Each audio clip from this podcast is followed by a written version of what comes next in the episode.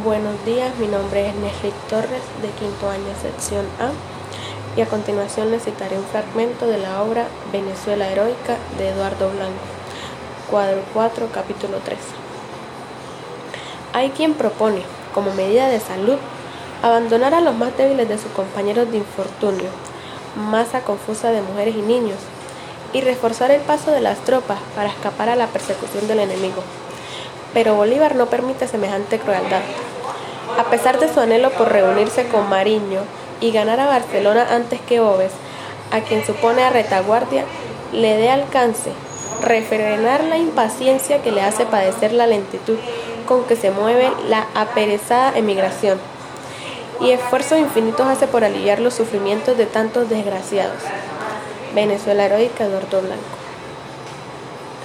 En grandes batallas como estas, había mucho derramiento de sangre, por lo que se daban atrás los más vulnerables. Bolívar no pensaba así. Creía que todos eran necesarios para la libertad y la independencia de los pueblos.